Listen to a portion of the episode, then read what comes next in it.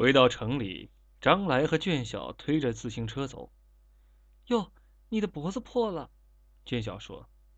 他摸了摸，果然摸到了血。他和那个精神病搏斗的时候，他的指甲抓破了他。到药店买点药吧，卷小心疼的说：“哈，破了点皮儿，没事的。精神病的指甲长得比正常人快，疯长。哦，这点我还真不知道。”路边有一家音像店。一人高的大音箱里放着流行歌曲，节奏震天响。张来停下说：“俊雄，也许你说的对，那个赵景川呢？也许，也许真回来了。啊？你发现什么了？那部盾牌你看了吧？看了呀。黄二奎那集你也看了？就那集我没看。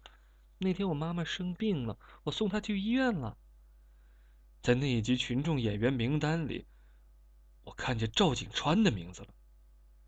俊小皱眉想了想，似乎没明白他的意思。群众演员只是在戏里一闪而过，甚至都没台词儿。我怀疑这赵景川在那部电视剧里露了下头，但是我不知道哪个是他。可能是剧中农贸市场一卖菜的，可能是个开拖拉机的司机，也可能是……匆匆走过了一个乡政府工作人员，还可能是蹲村口抽烟的一个农民。会不会是重名啊？我想到音像店看看有没有这部电视剧的 VCD。如果有的话，你能不能从头到尾仔细看看到底有没有他？呃，好吧。张来走进音像店，店里人很多，都是十七八岁的孩子，在寻找他们偶像的作品。他在他们中间挤来挤去，终于没找到那套盾牌的 VCD 光碟，失望的走出来。他对卷小说：“你先回去吧，那我再到别的店找找看。”“好吧，那你找到的话，立刻给我打电话。”“好的。”卷小就回去了。张来一个人在街上转悠。他跑了几家音像店，都一无所获。最后，他竟然在一家很小的书店里发现了他。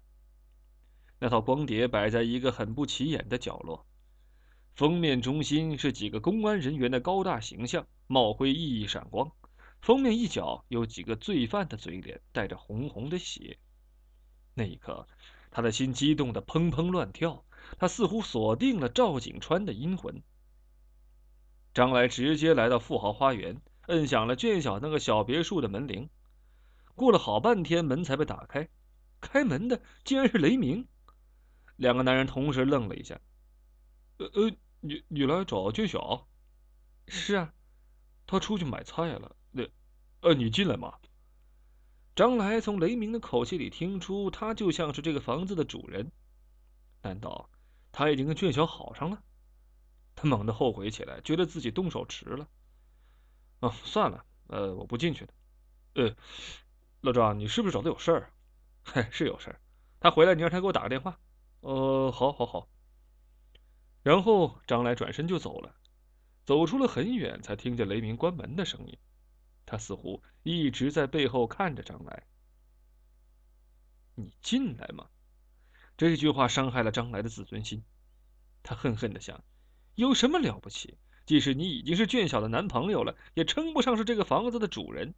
就是卷小，也只不过是这房子的过客而已。钱是涂总经理出的。就是涂总经理，也不过是这房子的租户，房子是人家房东的。他变得像小孩子一般计较。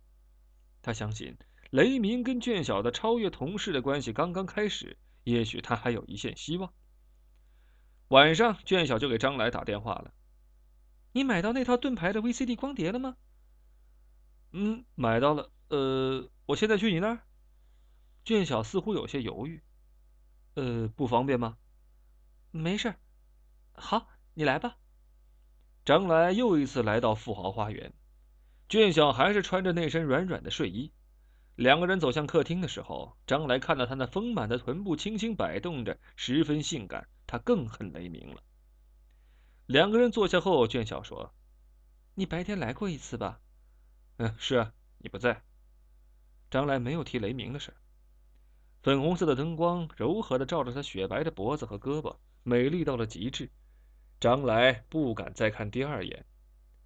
他一边查看张来带来的光碟，一边说：“你觉得雷鸣这个人怎么样？”“挺好的呀。”“哎，你是不是跟他八字还没一撇呢？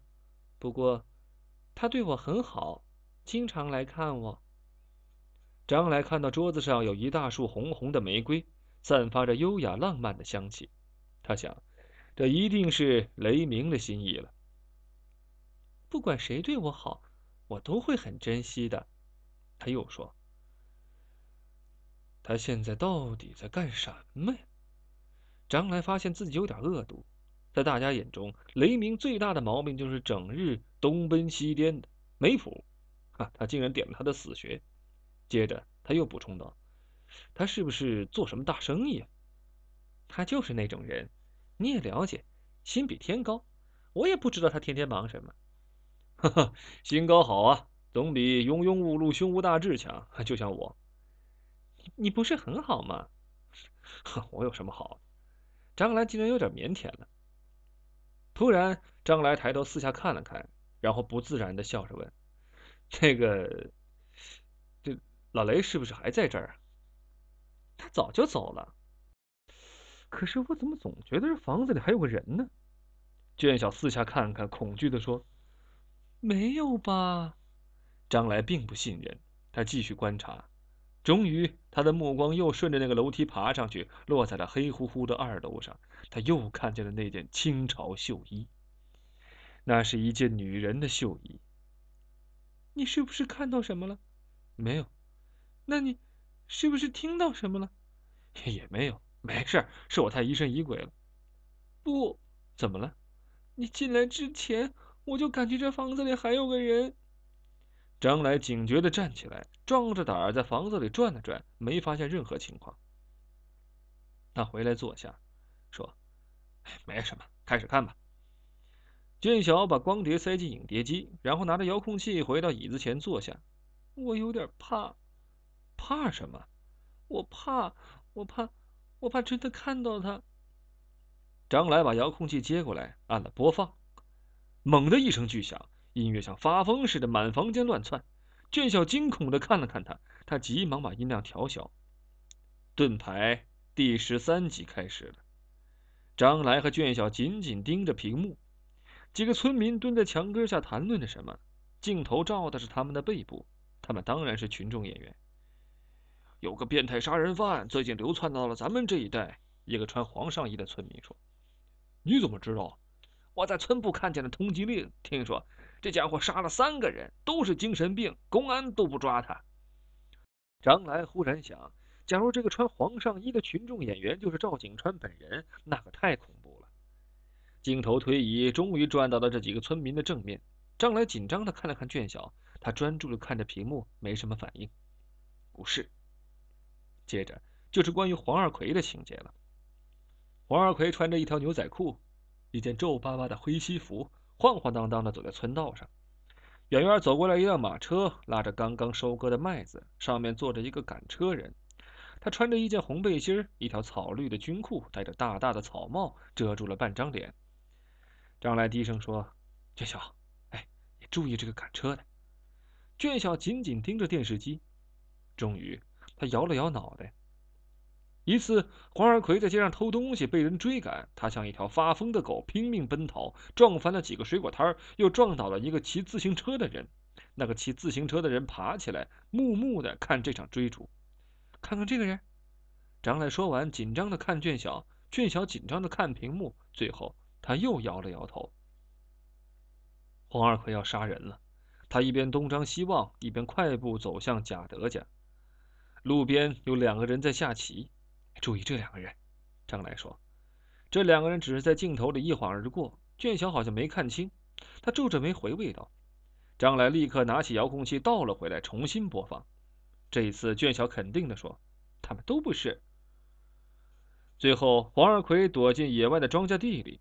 这天傍晚，他在一片葵花地旁撞见了赵景川的尸体。这时候，那片深邃的葵花地里出现了一张脸，模模糊糊的，一闪即逝，在沉沉的夜色中根本看不见五官。这张脸出现的时候，张来感到卷小哆嗦了一下，但是他没有说什么。两个人继续看下去，之后画面又出现了几个无足轻重的人。卷小一直在摇头。放完了，卷小一直没有发现赵景川。张来又看了一遍群众演员表，赵景川这个名字果真藏在一大堆名字里。张来好像在一群拥挤的人中看到了一双阴冷的眼睛，这双眼睛穿过人群，死死的盯着他。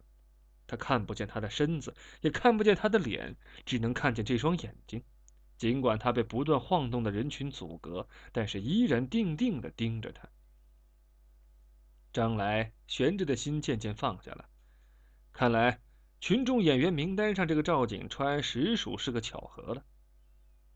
屏幕上已经是一片空白，可是卷小好像还没回过神儿。这个电视剧一定勾起了他对那个赵景川的回忆。他对卷小好，他总是站在最远的地方保护他，朝他微微的笑着。这时候夜已经很深了，张兰又一次感觉到这房子里还有一个人存在。桌子四周摆着几个空椅子，他看着那几个空椅子，突然打了个冷战。他们在电视里找不到赵景川，也许他就坐在其中一个空椅子上跟他们一起看。呢。俊晓把头转向张来，冷不丁说：“你把片子倒一下。”哪一段？他一下紧张起来。就是黄二奎发现景川尸体那一段。他就把片子倒回去。黄二奎鬼鬼祟祟的在那片葵花地旁的草丛中奔走着。突然，他停下来，瞪大了眼睛。张来忽然意识到什么，不安的看了卷小一眼，他死死盯着屏幕。窗外有一只鸟又叫了起来，好像在哭丧一样。嘎嘎，画面里隐隐出现了一张模糊的脸，一晃就过去了。这张脸只出现了这一次，这是一张没有任何交代的脸。卷小说：“张来，你，你再再放一遍。”他明显听出他的声音在颤抖，他又倒回去重放，他的手也抖得厉害。那张脸再次出现的时候，张来按了遥控器上的暂停键，那张脸就模模糊糊的固定在屏幕上。他黑乎乎的盯着张来和卷小，张来看了看卷小，卷小盯着那张脸，眼睛越来越大，终于惊叫了一声：“就是他！”